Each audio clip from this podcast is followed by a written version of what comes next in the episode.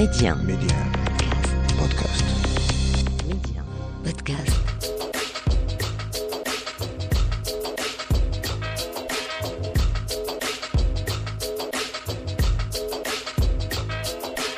C'est avec un énorme plaisir que l'on vous retrouve sur Média pour cette nouvelle escale culture au cœur de l'Afrique. Et aujourd'hui, eh bien, nous allons faire le tour de notre continent, du Gabon, passant par le Sénégal ou encore Maroc.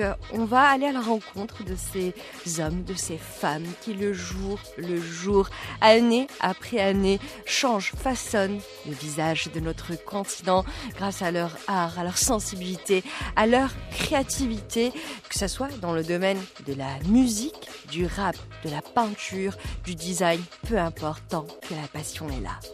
Mehdi 1, Amna, l'Afrique en culture. Et on ira tout d'abord à la rencontre d'une amoureuse du beau. Mouna Fassifiri est une designer marocaine hors pair et elle voit son métier comme une passion, comme un appel à retrouver sa véritable nature. Ses créations réinterprètent, si l'on veut, les codes de l'artisanat marocain tout en s'inscrivant dans la contemporanéité. Une sensibilité à fleur de peau qui se matérialise chez Mouna sous forme d'objets. Mouna Fassiferi propose des créations qui s'affranchissent des codes et des frontières à mi-chemin entre l'artisanat marocain et la modernité occidentale. L'artiste tangéroise est toujours à l'affût de ce détail, de cette petite chose qui fera la différence. Et puis, vous le savez, dans l'Afrique en culture, on ne peut pas s'empêcher de parler 7e art, surtout quand Idriss Elba s'en mêle en personne. Raison de plus pour parler du film du moment avec Jay-Z, s'il vous plaît également comme producteur. The Harder, The Fall sortira le 3 novembre sur Netflix.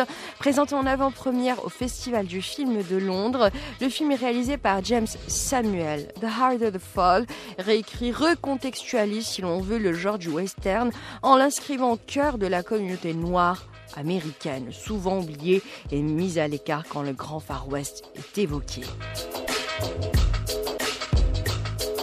Sinon, on ira aussi découvrir un homme qui a fait de la discrétion, de sa discrétion, sa force. Angu Wang Ando est un artiste taciturne, portrice de renom. Il a fait des visages de leur particularité, sa passion, peindre l'autre tout en capturant son essence profonde, dessiner non pas pour dessiner, mais pour recréer la vie, la sublimer, la figer dans son mouvement même. Angu Wang Ando est un portraitiste exceptionnel et bien plus encore. Et puis on se fera un plaisir que de recevoir une jeune femme pleine de talent, de ressources, une amoureuse des mots, de la poésie sous toutes ses formes. Du haut de ses 20 ans, Moussaïba Al-Hlo est à l'image de ses textes puissantes et cristallines. La sensibilité et la force vont de pair chez cette jeune slameuse. Moussaïba déclame avec une intensité mêlée de candeur et d'espoir. Le contraste de son sourire de femme-enfant contraste justement avec la dureté de ses textes, une dichotomie qui fait la force et la singularité de cet artiste en pleine éclosion. Et on ira également au Sénégal, ou plutôt à Montréal, à la rencontre de Sarah May, une rappeuse qui s'est rapidement fait un nom dans ces deux pays de cœur, l'un qui l'a vu naître et l'autre où elle a grandi. Chez Sarah May, le rap, la musique sont des besoins vitaux. Après des années de travail acharné, elle connaîtra la consécration en 2019 avec son album irréversible, mais rien n'est irréversible justement, puisque cette année elle nous revient avec un opus encore plus racé, plus incisif, poupée russe, avec lequel Sarah May s'affirme, et en tant que femme, mais également en tant que rappeuse, qui a un message, ou plutôt des messages à délivrer, à livrer à la société, qu'elle soit africaine ou occidentale. Et comme promis, on va rester dans l'Afrique en culture quelques minutes à Tanger pour découvrir le travail, ou plutôt l'art, de Mouna Fassifiri, cette designer qui marche à l'instinct, qui vibre au gré de ses créations. Au-delà de l'aspect fonctionnel des objets qu'elle crée, Mouna Fassifiri insuffle une vie, une émotion à ses créations utilité et esthétisme. Chez Mouna Fassifiri, il est question d'aura, d'atmosphère, d'ambiance, une sensibilité à fleur de peau qu'elle porte en elle depuis son enfance et qu'elle gardera tout au long de son parcours. Un parcours qui au début était très loin du monde du design et de l'art. En effet, euh, le profil de mes études ne me destinait pas du tout à embrasser une carrière dans le design. Pour moi, je dirais que le design est une vocation. Euh, je voudrais revenir à la source des choses, c'est-à-dire euh, à, l'enfance. Euh, enfant, mon passe-temps favori était la peinture, les travaux manuels, comme on appelait ça à l'époque pour désigner les petits travaux de création et de, fabrication de, de, petits objets. En plus, et plus qu'un passe-temps, c'était une véritable passion. Mais par rapport à ma famille, cela devait rester un hobby pour mes parents il fallait faire des études sérieuses, euh, des études diplômantes pour embrasser une carrière, euh, on va dire, classique. Donc, euh, une fois mes diplômes en poche, le retour à la passion était une évidence. Après mes études, en fait, j'ai commencé à réfléchir à prendre un métier dans la finance, le système bancaire, ce que j'avais appris, quoi. Mais au fond de moi, j'étais un peu inquiète. Je me disais que j'allais rentrer dans un système. Est-ce que ce système correspondait à ma nature profonde?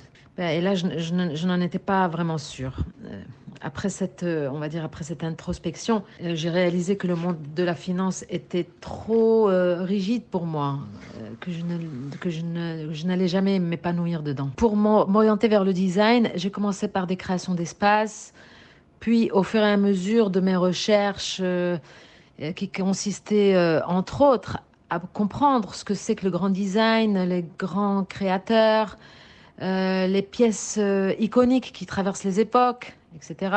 Je me suis orientée petit à petit, mais avec beaucoup de certitude, vers la création de meubles et d'objets. Bon, mais ce n'était pas tout, parce que pour appuyer cette démarche, je me suis rapprochée du cabinet d'architecture de mon mari euh, pour acquérir euh, la technicité et la, démarche, on va dire, scientifique qui, manquait à l'autodidacte que je suis. Euh, bon, j'y ai trouvé un, une résonance à mes idées, un, espace de dialogue et de réflexion pour faire éclore des projets. Et il faut dire, euh, Mouna, que ton art est très euh, éclectique. Tu crées des, des, objets très hybrides entre la culture occidentale, il y a quelque chose de très moderne, de très contemporain, mais il y a également cet artisanat marocain qui est omniprésent, qui est là, toujours là.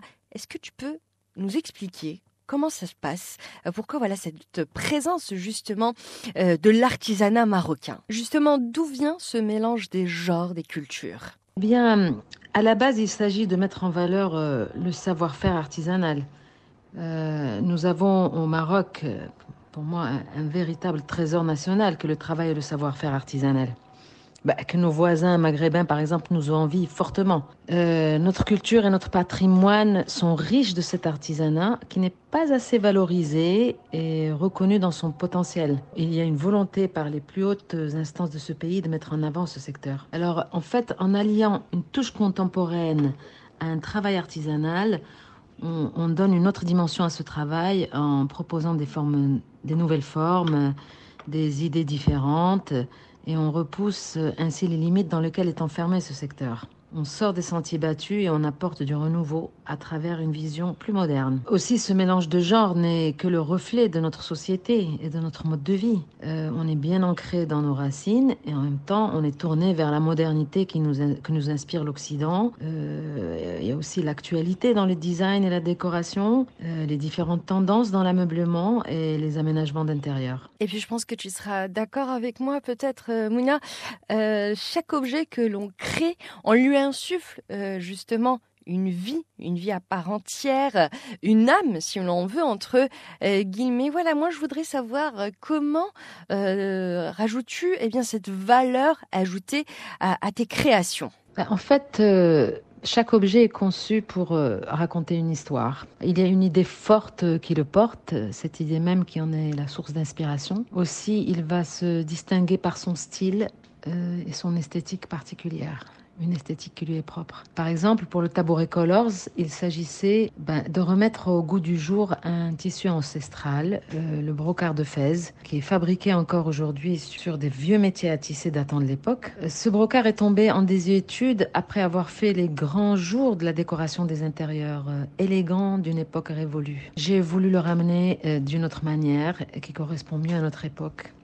Ben, sur une petite assise d'appoint aux lignes contemporaines, aux lignes épurées et par petites touches. Ben, quant aux couleurs euh, de ce tabouret, elles obéissent à une logique de complémentarité sur le cercle chromatique, ben, qui sont des couleurs qui sont en fait diamétralement opposées souvent et qui évoquent euh, ainsi la manière du choix et de la mixité des couleurs euh, de l'époque. J'ai envie de citer aussi le fauteuil Lady Nawell qui, qui répond à des, à des valeurs écologiques car il est conçu avec du bambou euh, le, bambou étant, un matériau complètement respectueux et qui pousse dans la nature facilement et ne demande aucun recours à des méthodes de culture intensive. Euh, ce, fauteuil est orné de, de fils de laine. Euh, fabriqué dans le Moyen Atlas, d'après des méthodes ancestrales aussi, de teinture, qui utilisent des pigments naturels de plantes ou fleurs. Je vais citer également un troisième objet hein, pour illustrer un petit peu tout ça je, parlerai de vibration. Euh, vibration est une étagère, euh, un rangement pour les livres, en fait, qui évoque la forme de l'électroencéphalogramme, euh, le mouvement de l'esprit qui vibre avec la lecture. voilà, tout un symbole. Voilà, c'est une approche qui est plus ludique et on va dire plus, plus amusante. Et puis un peu dans, cette même, même lancée, d'où te vient ton inspiration euh, pour créer? Parce qu'on le sait, voilà, sans inspiration, on est, on est un peu à l'arrêt. Et justement, d'où te vient cette force pour créer? L'inspiration vient de ce qu'on découvre qu'on peut découvrir dans, des voyages, dans des musées. Euh, l'inspiration aussi euh, est nourrie par, euh, par le travail d'autres artistes, quel que soit leur domaine. Tout cela est une nourriture pour l'âme et l'esprit. L'audace, par exemple, l'audace d'une idée forte va nous stimuler à, en avoir une autre à notre tour. L'inspiration vient aussi d'un besoin, à répondre à un besoin en créant un objet qui va répondre à un besoin. Voilà, tout, ça aussi c'est inspirant. Et justement, Mouna, il y a quelque chose de très intuitif, euh, de presque invisible dans vos euh, créations. On parlait tout à l'heure eh bien, du fait d'insuffler une vie une âme un objet euh, que l'on crée. Il y a quelque chose de très rêveur, pour ne pas dire mystique, de très spirituel dans vos créations. Est-ce que vous pouvez nous expliquer ça? Écoutez, j'ai l'habitude de dire qu'il fallait aller à la recherche. à, l'intérieur de soi, à la recherche pour toucher un peu le fond de soi, sortir le meilleur pour pouvoir toucher l'autre. Il faut pouvoir toucher l'autre, l'émouvoir à travers un objet, à travers une forme. Euh, bah, c'est ça qui fait la différence. Quand on cherche à insuffler une âme à l'objet, peut-être qu'on va vers l'insaisissable. Et dernière petite euh, question, Mouna Fassifiri, avant de se euh, quitter. On sait que la pandémie de, Covid-19 a mis euh, les choses pas mal en, arrêt. Ça reprend petit à petit. Et justement, je voulais savoir vos projets actuels. Hein. Où est-ce que vous en êtes Est-ce que voilà, on peut parler d'espoir enfin? Écoutez, la mise à l'arrêt due à la pandémie, bah, C'était finalement euh, une opportunité euh, qui nous a donné la possibilité, qui m'a donné la possibilité de me pencher sur des nouvelles idées, de faire beaucoup de recherches. J'ai plusieurs choses en projet euh, qui sont en cours de réalisation, d'autres qui n'ont pas encore été en, qui ne sont pas encore en mode de réalisation. Parce que, bon, c'est vrai que la pandémie nous a complètement ralenti. les, artisans n'étaient plus accessibles, les difficultés, on les connaît. Euh, tout ça m'a fait, effectivement, m'a fait perdre beaucoup de temps. Mais comme vous dites, soyons optimistes. Après cette, euh, cette, épreuve et les remises en question qu'elle nous a imposées, euh, ben, je pense que nous allons forcément vers le meilleur, vers une meilleure version de l'humain et des choses.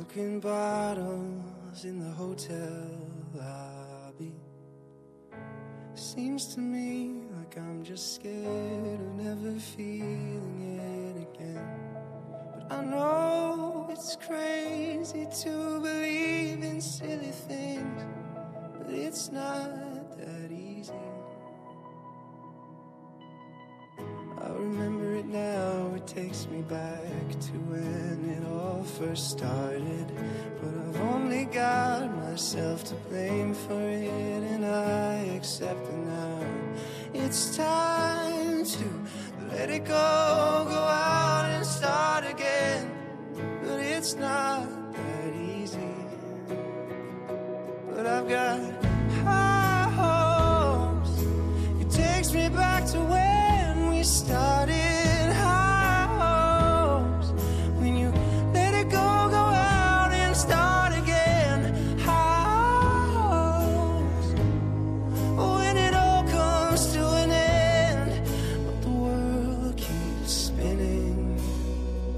Codaline Heights Hope, c'est un morceau qui colle à merveille à l'esprit, mais également eh bien, aux créations de Mouna Fassi Fihri, designer marocaine, qui a fait de ses créations des porte-paroles au nom du beau, mais également de l'espoir. Et après cette virée dans le monde du design, nous allons nous engouffrer dans les salles obscures avec un film dont on parle beaucoup dernièrement, servi par une pléthore de stars, dont Idris Elba, The Harder the Fall, sortira le 3 novembre sur Netflix. Présenté cette semaine en avant-première, s'il vous plaît, au Festival du film de Londres.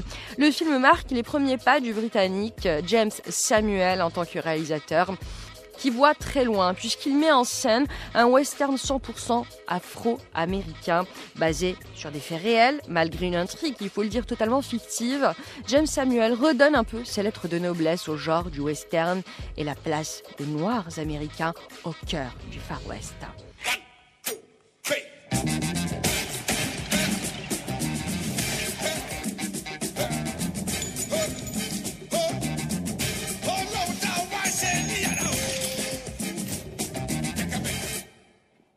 C'est pas donné à tout le monde de faire une belle entrée. Je sais qui tu es. Tu es l'ange qui traque ceux qui l'ont offensé. Sans aucune pitié. The Harder the Fall, un film signé James Samuel et produit par Jay-Z et dont Idris Elba tient le rôle phare. Avec ce film, James Samuel a voulu rendre le western un peu plus incisif, plus revendicatif, en choisissant donc un casting composé exclusivement d'acteurs noirs. Le cinéaste recontextualise le genre du western en redonnant la place aux noirs dans ce genre principalement et initialement, euh, il faut l'avouer, réservé aux cowboys blancs, vus comme les pionniers des États-Unis d'Amérique. Et avec The Harder the Fall, James Samuel renverse la tendance. Les acteurs incarnent des personnages historiques réels et c'est ça la force de Samuel, puisque dans The Harder They Fall, eh bien on entend redéfinir le genre du western avec une distribution principalement noire. Et si les personnages sont bien réels, comme je le disais à l'instant, l'histoire, quant à elle, sort de l'imagination du réalisateur James Samuel et de son co-scénariste Boaz Yakin. Et comme le dit l'acteur Eddie Kateji, les Noirs existaient bien dans l'Old West et ce n'est que la réécriture qui nous a effacé lentement de l'histoire. Du coup, ce film vient corriger certaines de ces erreurs et il faut dire qu'il est évident qu'il existe un racisme systématique dans notre système mettra du temps à disparaître, même en termes de narration. Voilà ce que tenait à dire Idris Elba, donc le personnage phare de ce film, de ce western, The Harder, The Fall, puisqu'il a affirmé également que la pandémie a montré que nous sommes tous humains, que le truc la race, je cite ces mots, est assez stupide. Donc The Harder the Fall, un film à voir absolument. On ne vous en dit pas plus puisqu'il sera disponible dès le 3 novembre prochain sur Netflix.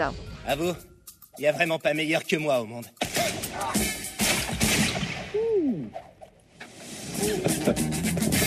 The Harder They Fall, un film signé James Samuel avec Idris Elba, est prévu donc pour le 3 novembre prochain sur Netflix. Et vous pouvez en être sûr, on sera au rendez-vous dans l'Afrique en culture. Et après cette petite pause ciné, on va aller à la rencontre d'un homme aussi discret que talentueux. Derrière cette timidité et cette discrétion se cache un artiste de talent.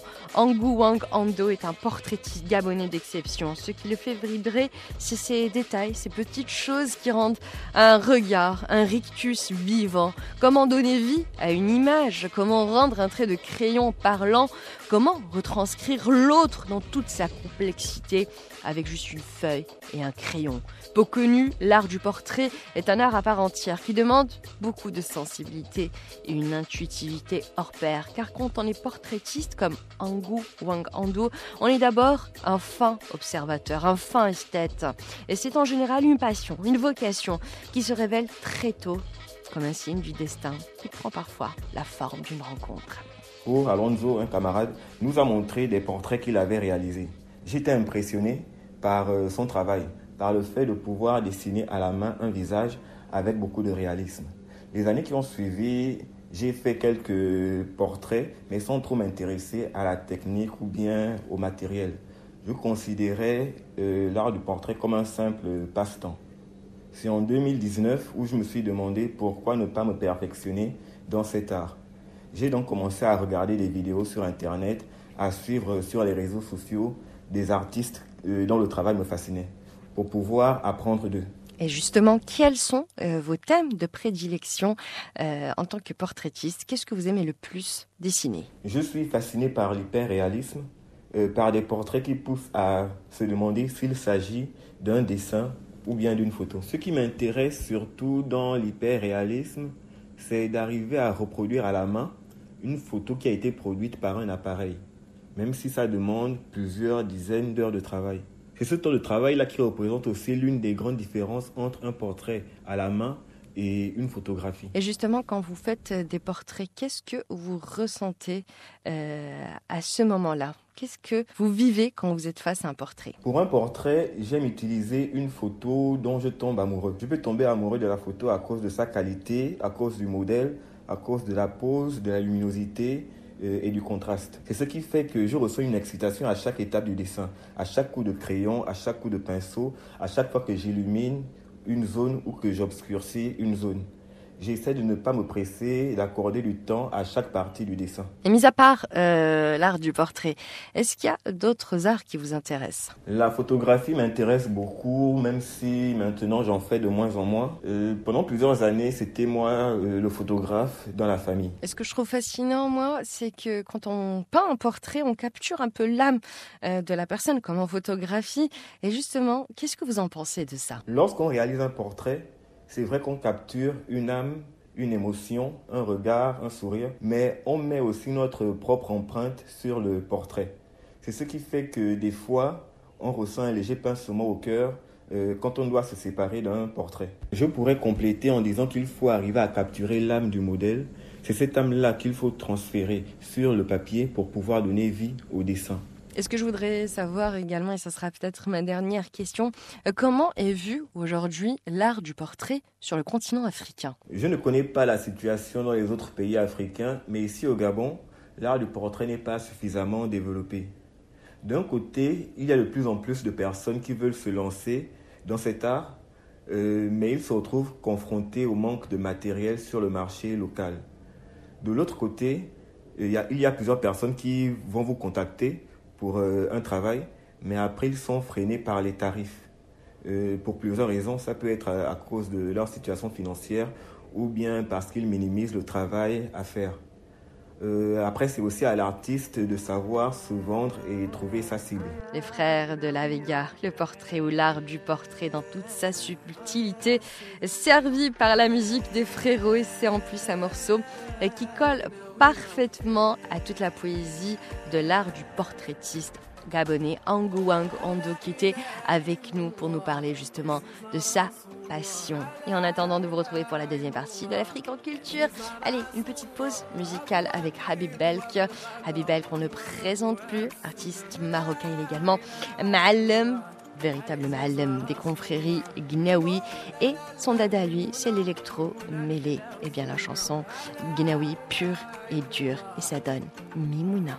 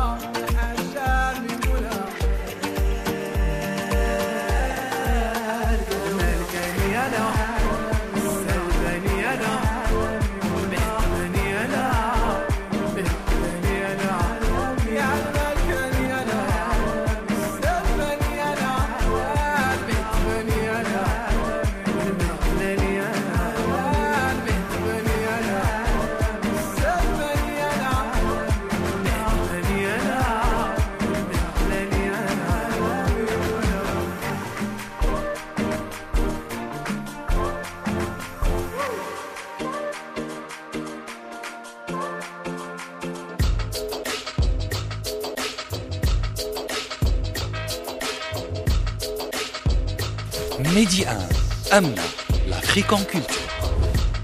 Ravi de vous retrouver pour notre deuxième partie de l'Afrique en culture. Et il faut dire que notre escale est loin d'être finie. Ça serait dommage, puisque dans quelques instants, eh bien, nous recevrons Nseibel Hello, cette jeune slameuse marocaine qui nous a touchés en plein cœur avec sa poésie urbaine, pleine de sensibilité de force. Et du haut de ses 20 ans, la jeune femme est devenue en quelque temps une des figures de proue de la scène musicale marocaine, mais également africaine. Sinon, on se mettra également sur le même diapason que Sarah May, cette rappeuse sénégalaise qui en quelques années a su se frayer une place de choix dans le monde du rap francophone. Née au Sénégal, très jeune, elle devra s'installer au Québec, pays qui verra naître la rappeuse qui sommeillait en elle. Elle nous revient avec un album, Poupée russe, dont on écoutera un single. Question est bien de savourer comme il se doit le retour de Sarah May sur le devant de la scène rap. Mais comme promis, eh bien on va s'installer tout d'abord quelques minutes auprès de Nusaiba Hello, une jeune slameuse qui a su sonder l'essence même des mots, leur signification, leur âme, leur force de frappe. En vraie amoureuse des mots, Nusaibal Hello étudie la, littérature française, une passion dévorante pour les mots et leurs secrets l'habite depuis sa tendre enfance. Le slam devient alors pour elle cet exutoire dans lequel elle va se révéler à elle-même, mais également au monde. Le slam pour Nusaibal Hello, en plus d'être une découverte, c'est d'abord l'histoire d'une rencontre alliance. Alors, ma découverte avec le slam, en fait, je ne dirais pas vraiment une découverte parce que le slam en tant que poésie, je l'ai toujours pratiqué euh, depuis mon, jeune âge parce que j'ai toujours été attirée par, euh, la poésie, euh, j'ai toujours été attirée par cette joliesse des mots et la sonorité qu'on peut avoir à travers une association des mots. Et en fait, les rimes me fascinaient énormément j'étais à l'école primaire et j'écoutais déjà Fayrouz et je lisais euh, les poétesses et les poètes euh, arabes. D'ailleurs, même ma, ma poésie, euh, qui était certes naïve et spontanée, était en arabe. Donc en fait, le début, c'était vraiment des poésies ou des poèmes en arabe. Mais en fait, le slam, j'ai découvert quand j'ai commencé à développer un certain intérêt pour la langue française et c'est là où je me suis rendu compte qu'en fait, euh, cet art est beaucoup plus développé en France et en français euh, qu'en arabe. Et c'est à partir de ce moment-là où je me suis mise vraiment à écrire des textes de slam. C'était plutôt, euh, je pense, au lycée. Ouais, je pense au lycée. Et ne savez pas ce que je voudrais savoir, c'est dans ton petit coin. Comment écris-tu tes textes? Comment cela prend naissance? Qu'est-ce qui t'inspire le plus justement pour pouvoir écrire C'est un processus qui, qui n'est pas stable, mais parfois il peut aussi être très très pénible, parce que même en écrivant, je suis toujours en conflit, je suis en conflit avec moi-même, avec ce que euh, je pense être joli, mais en même temps pas juste. Et donc en fait, j'essaie toujours de ne pas me laisser glisser sur la pente du, euh, du lyrisme facile. Et, en fait, le processus d'écriture, c'est aussi un combat en fait qu'on mène, en tout cas que je mène euh, tous les jours. Et Dieu sait combien de brouillons j'ai, combien de textes que euh, je n'ose et je n'oserais jamais publier parce que mm, parce que je, juge bah, qu'il manque, qu'il faut encore beaucoup beaucoup de travail à effectuer. J'ai une j'ai pas une méthode figée ou une méthode fixe. Parfois, il m'arrive de me mettre à écrire un texte sans réfléchir, et parfois j'ai recours à schématiser euh, mes idées et à les mettre en ordre pour faire en sorte d'avoir une vision euh, euh, globale, claire du texte que je voudrais accoucher. Ensuite, il y a des moments où j'ai vraiment besoin d'écouter avant tout la musique en question pour pouvoir écrire un texte dessus. Et, je trouve que, que le, le, comment écrire un texte, en tout cas dans mon cas, est très très variable. mais concernant la question d'inspiration, je dis toujours aux élèves et aux étudiants lors de mes ateliers slam que ce n'est pas quelque chose qui tombe du ciel, que le poète est aussi un technicien qui effectue un travail colossal sur la langue. Euh, je leur dis qu'il ne faut pas se leurrer et attendre devant sa fenêtre que l'inspiration lui tombe du ciel. Euh, l'inspiration, elle, se elle se trouve partout, euh, elle est présente, mais quand on y prête attention, euh, l'inspiration, il faut la chercher, il ne faut pas la trouver, on va jamais la trouver, il faut la chercher d'abord. Et, c'est ce que je fais.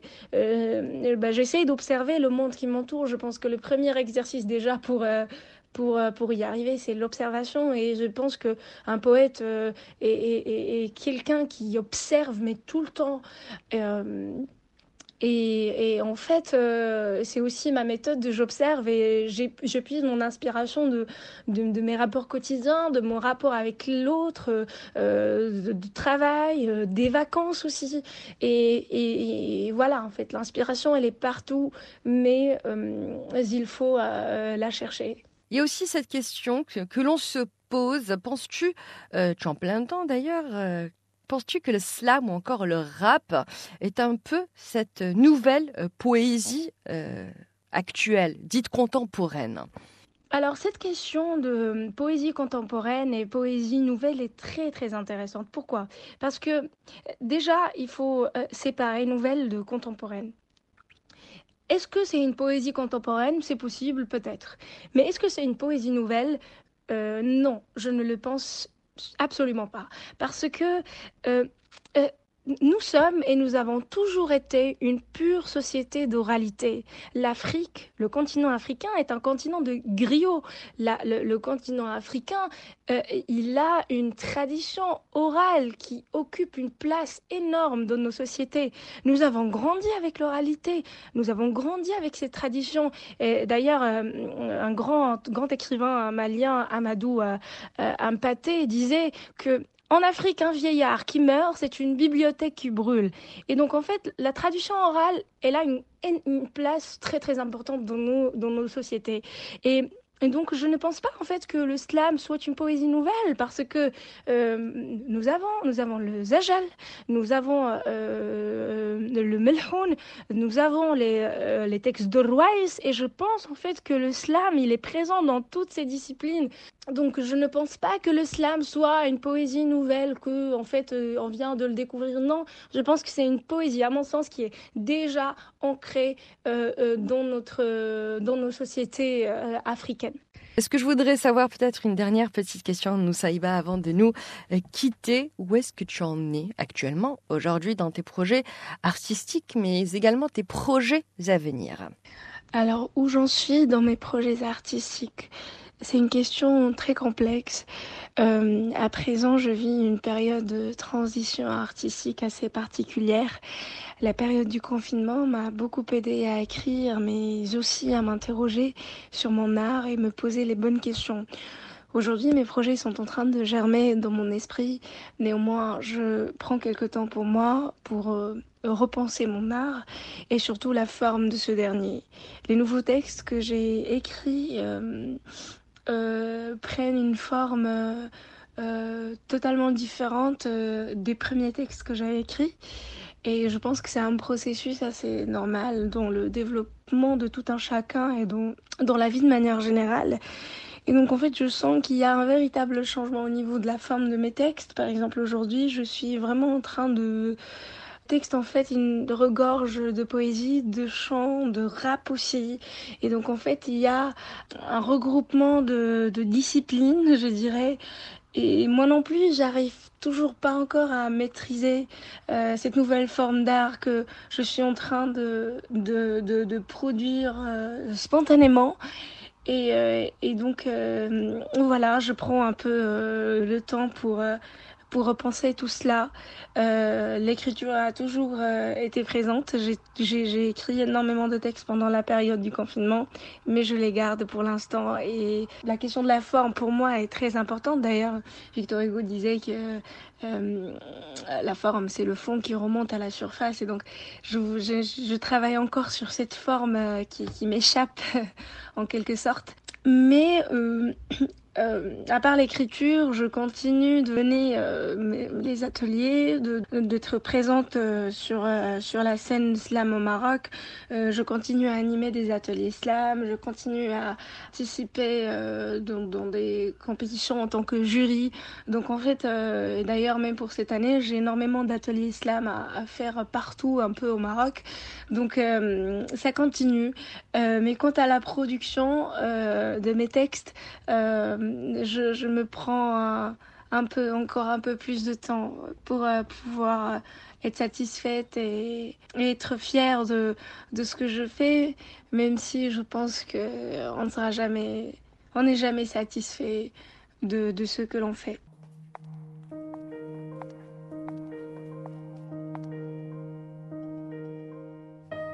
Donne-moi deux minutes de silence pour ces gens veulent. Donne-moi un peu d'amour, mes idées en veulent. Offre-moi ce sourire, je vivrai qu'avec lui tout seul. Aujourd'hui, je change de paragraphe avec un grave sourire de people.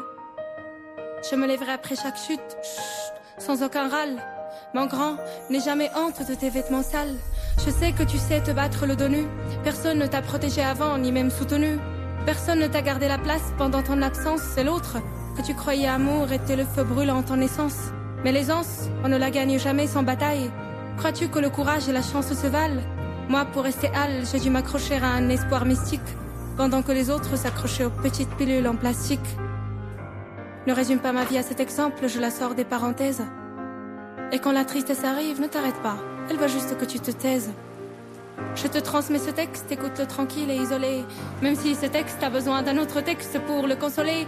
Je leur avais dit qu'il faut criser pour creuser, on m'a causé du tort. Il leur avait dit qu'il vaut mieux mourir vivant que déjà mort. Reste en fourmi, un morceau très intimiste de Nusayb El-Hello, écrit en deux nuits, dans un élan de solitude. Le texte est imposé de lui-même à la jeune slameuse Anousaïba El-Hello, qui venait donc de quitter le cocon familial pour s'installer à Casablanca afin d'y poursuivre ses études. Un texte dermique que l'on adore tout simplement. D'ailleurs, on va rester dans la même mouvance. Après le slam de Moussaïba Place au rap de Saramé, cette jeune sénégalaise qui a mis la scène rap québécoise en émoi, mais également dans sa poche. Après deux albums, elle nous revient cette année avec Poupée un album euh, qui a vu le jour pendant la pandémie de Covid-19, né en plein confinement. Cet opus est vu par euh, Saramé comme son album le plus personnel, le plus proche de son vécu et surtout de son état d'esprit lors du confinement. Émotion au pluriel, exacerbée également au pluriel, mise à nu de soi, introspection, des thèmes lourds de sens pour la chanteuse. Et on a choisi pour vous Bienvenue dans ma vie, un single on ne peut plus parlant pour vous donner un aperçu de ce super troisième album baptisé sobrement Poupée russe. La mémoire assise, les petits s'animent les lumières scintillent. Bienvenue dans ma ville, bienvenue dans ma ville. On nous maquille, talon d'Achille, quand trop fragile. T'es pas Mali, t'es pas Shahid, pas versatile. Demande au vrai, j'ai combien de piges dans ce business? Et me souris pas, j'ai pas de respect pour les hypocrites. Depuis que je touche plus la tise, mes rêves se concrétisent. Ah ouais? On vise la cible comme s'il y avait un milli dans la valise. Dans la cuisine mon nouveau hit. J'expose tous les blancs suprémacistes. Fait 15 ans que les expos sont plus en ville. Contingent armé comme à Brazzaville. Il y a deux ans, j'ai donné mon 4%. Meilleure décision à vie. Hey, compare pas un poney à 1%. Tu, vas perdre ton pari. Tu joues au bon gars, mais t'es délinquant. Tes excuses étaient pas très convaincantes. Beaucoup régressent, nous on se. Depuis mon succès, ils rêvent d'avant. Rêvent d'avant. La moi voici.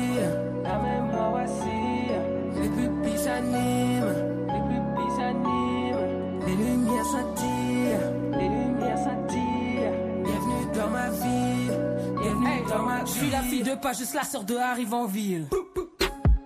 Génie ou demi-dieu, à croire que ton vœu c'est l'évangile. Sapé en boubou sur tapis rouge, une fois lancé, je fais jamais de demi-tour. Fuego avec lunettes infrarouges, après le Québec, l'Afrique, on fait Singapour. Camus, boulot, dodo, pada, checké, sans un loco. Ghetto, bendo, couteau, Black Lives Matter jusqu'au tombeau. Mon- Money talk, yeah, je suis. Nos valeurs sont aux antipodes. Fin des carrières comme Antigone. Hein? Et après cette petite échappée avec notre coup de cœur musical, euh, la jeune Sarah May, euh, qui nous a régalé donc avec Bienvenue dans ma vie, extrait de son dernier album Poupée russe. Nous allons rester bien dans cette ambiance musicale avec un jeune homme bourré de talent. Il s'appelle Jalal Ramdani. Et c'est vrai que rien ne le prédestinait forcément à faire de la musique électro, puisque monsieur était avant tout trader. Petit à petit, la vie, le destin va le mener donc sur les scènes électro et pas n'importe lesquelles, puisque Jalal Ramdani est devenu en quelque temps un des nouveaux visages de la scène Afro House, adoubé euh, par ses maîtres, notamment Black Coffee ou encore euh, Blondish. Jalal Ramdani connaît un succès assez fulgurant, plusieurs IP à son actif, mais également des remixes de haute couture. D'ailleurs, euh, il est avec nous aujourd'hui pour nous parler eh bien, de la scène électro, mais également de l'Afro House, ce genre spécifique qui a vu le jour au cœur de notre continent, notamment avec Black Coffee dont j'en parlais euh, à l'instant, un des plus grands DJ africains au monde qui a tapé dans l'œil de Jalal Ramdani. Je suis très content et fier de voir que le roi de l'Afro House, Black Coffee, soit un avide supporter de mes morceaux, et notamment le morceau C'est ça, euh, que j'ai sorti pendant le mois de juillet. Donc il a joué un peu partout dans, dans tous ses shows, dans toutes les villes un peu du monde. Il y a eu également un support immense de la part de Blondish, euh, sans mentionner bien sûr euh, Adam Porte et Rampa qui l'ont joué systématiquement à chacun de leurs shows pendant tout l'été. Et donc ça, ça fait vraiment plaisir. Alors pourquoi l'Afro House? Eh bien simplement parce que c'est un genre musical qui, fait vibrer dans tous les sens. Euh, Les vocales sont belles, c'est très riche en instruments de percussion et les mélo- mélodies sont prenantes. C'est- l'un des genres qui sont les plus complexes, mais en même temps, c'est, hum, il y en a pour toutes les oreilles. Donc pour l'oreille débutante, c'est quand même euh, beau à écouter. Euh, pour l'oreille moyenne, voilà, on peut un peu plus affiner l'écoute et, distinguer les instruments l'un des autres. Et pour l'oreille experte, euh, approfondie, eh bien, on peut c'est possible de, lire un peu plus en détail toute la pléthore de percussions et d'instruments à tonalité qui, composent le- le morceau Afro House.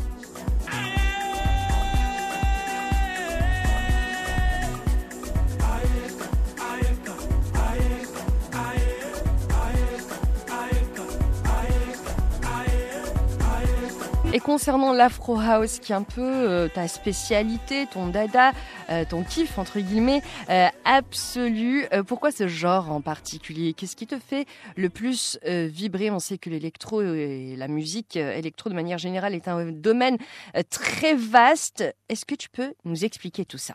Alors, en musique électronique, il y a deux courants majeurs. Il y a d'une part la techno et d'autre part la house. La techno étant le genre qui est plus robotique et mécanique et aussi plus rapide en, termes de rythme.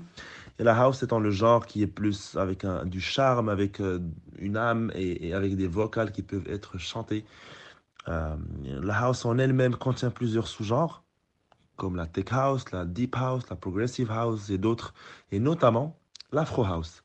Donc l'afro house, c'est le sous-genre de house qui contient euh, des éléments folkloriques et ethniques, que ce soit au niveau des instruments, qui peuvent venir de n'importe quel pays comme euh, voilà, l'Afrique, le Japon, l'Amérique latine, tous ces pays qui ont des instruments qui, sont, qui leur sont propres et qui ont un côté euh, voilà, ancestral, et, mais aussi ben, des instruments de, de, de, de percussion qui peuvent être de l'un de ces pays-là. Et ça peut être des djembés, ça peut être des, des, des ça peut être des, des bongos, sans négliger bien sûr le, côté vocal euh, qui constitue une partie prenante de l'Afro House. Et souvent, c'est chanté en la langue native du vocaliste. Donc voilà, ça peut être du zoulou en Afrique du Sud, ça peut être des, des, des vocales espagnoles, ça peut être des vocales de, de, tribus. Et voilà, c'est ça qui compose euh, en toute somme le, le, le genre de l'Afro House, qui est d'ailleurs très très en vogue en ce moment, très demandé partout dans la planète. Tous les clubs veulent l'entendre, tous les, les, gens les écoutent, l'écoutent sur Spotify, sur YouTube. Donc voilà, vive l'Afro House.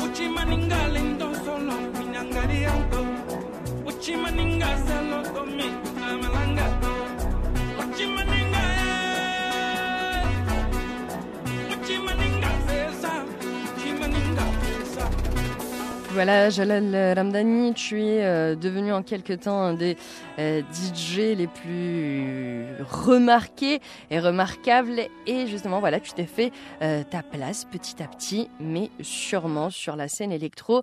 Donc voilà, est-ce que tu aurais des conseils pour ces jeunes gens, ces jeunes DJ en devenir? Qu'est-ce que tu leur conseillerais pour durer dans ce milieu et surtout également les erreurs à ne pas faire? Le milieu de la musique est un milieu qui est incertain et compétitif. Incertain car il y a plusieurs facteurs que l'artiste ne peut pas contrôler qui peuvent agir en sa défaveur et aussi euh, compétitif car il y a de plus en plus de jeunes qui commencent très tôt à composer de la musique et qui eux ils ont plus de temps que quelqu'un que voilà il a 25, 30 ou 35 ans euh, qui est pris par son travail. Donc si j'avais des conseils à donner, ce serait un, la première personne qui doit être fan de la musique de l'artiste, c'est l'artiste lui-même. Il doit être capable de croire en soi, peu importe les obstacles. Euh, parfois, on peut être amené à créer des morceaux que l'on pense être phénoménaux, mais que quand on les montre à nos potes ou à d'autres gens, eh bien, la réaction n'est pas la même.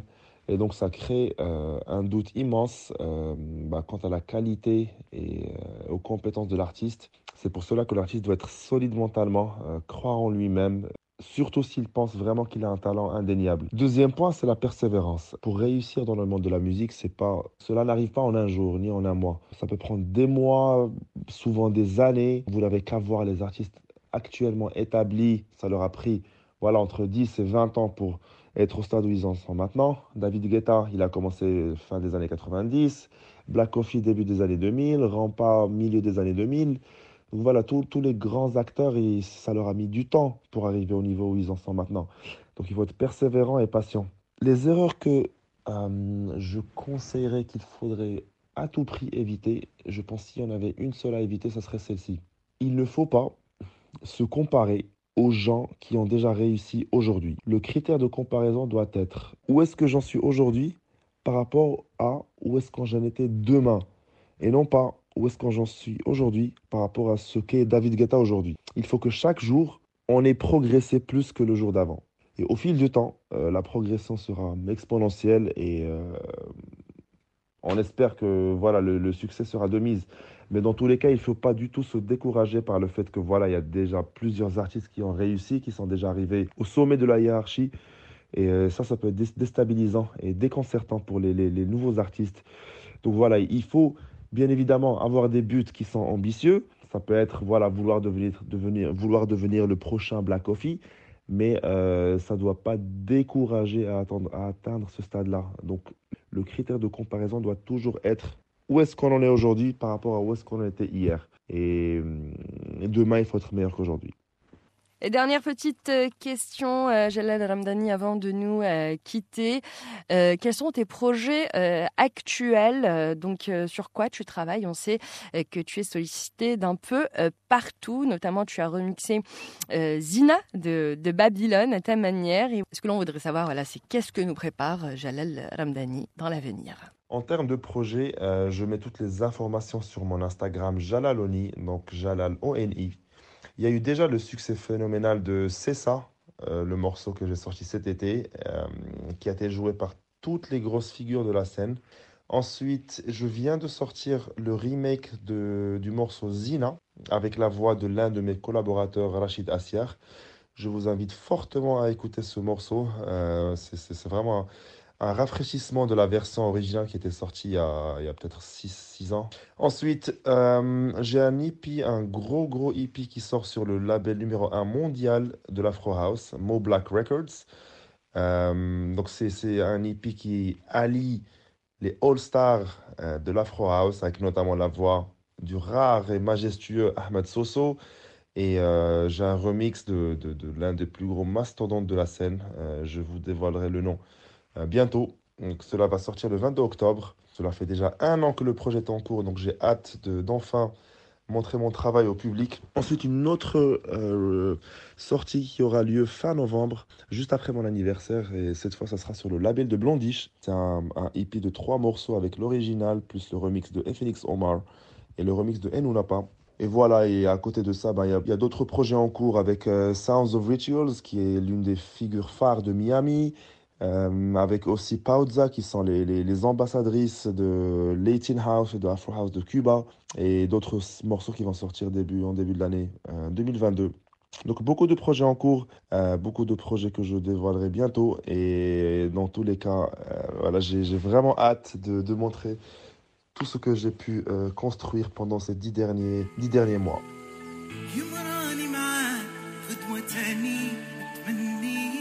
Jalal Ramdani, il faut l'avouer, a su donner un nouveau visage à la scène électro-marocaine, mais pas que, puisqu'on parle également de la scène électro-maghrébine et africaine de manière générale.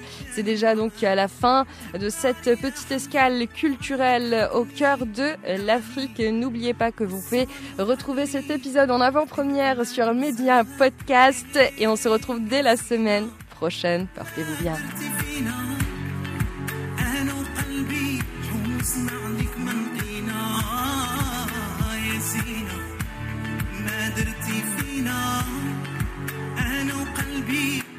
أسمع لك من قناه